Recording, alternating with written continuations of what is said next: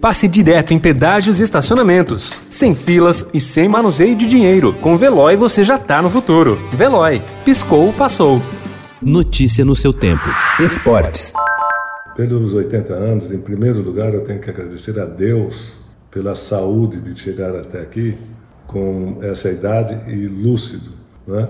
Muitas vezes, não muito inteligente, mais lúcido, mas falando mais sério. Chegando com saúde, chegando com boa né, recepção em todo lugar que eu vou, todo lugar do mundo.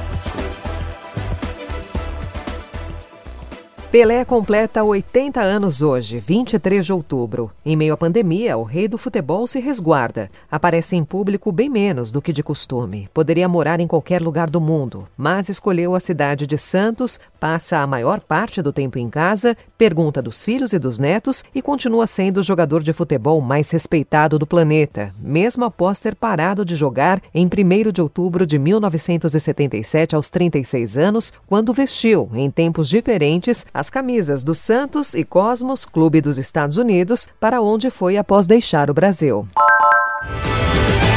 Basta olhar para o horizonte para uma nova esperança despontar.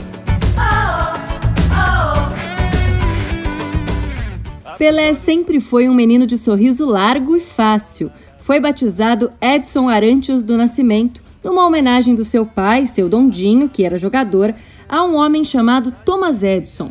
Esse homem morava nos Estados Unidos e inventou a lâmpada, entre outras coisas.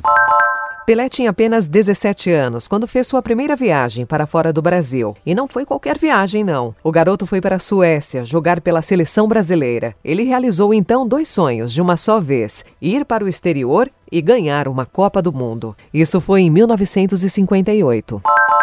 Pelé! 19 minutos! Esplode la perla di Guadalajara, o estádio de Jalisco. Pelé tinha 29 anos quando jogou a Copa de 1970. Ele não queria jogar, mas como o Brasil não ganhou o Mundial de 1966, quatro anos antes, na Inglaterra, mudou de ideia. O Brasil tinha vencido em 1958 e 1962. Em 1966, ele se machucou e viu o Brasil perder.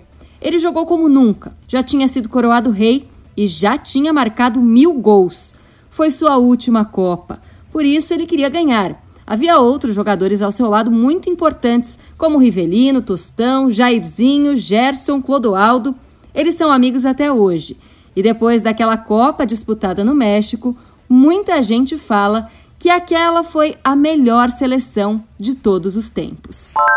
Quando parou de jogar no mês em que completaria 37 anos, Pelé já era uma lenda. Lenda é uma história que atravessa gerações. O mundo conhecia Pelé em campo, passou a conhecê-lo também fora. Pelé virou celebridade. Notícia no seu tempo. Pegando a estrada ou só indo no shopping? Com o Veloy você já está no futuro e passa direto em pedágios e estacionamentos, sem filas, sem contato e sem manusear dinheiro. Aproveite 12 mensalidades grátis e peça já o seu adesivo em veloy.com.br.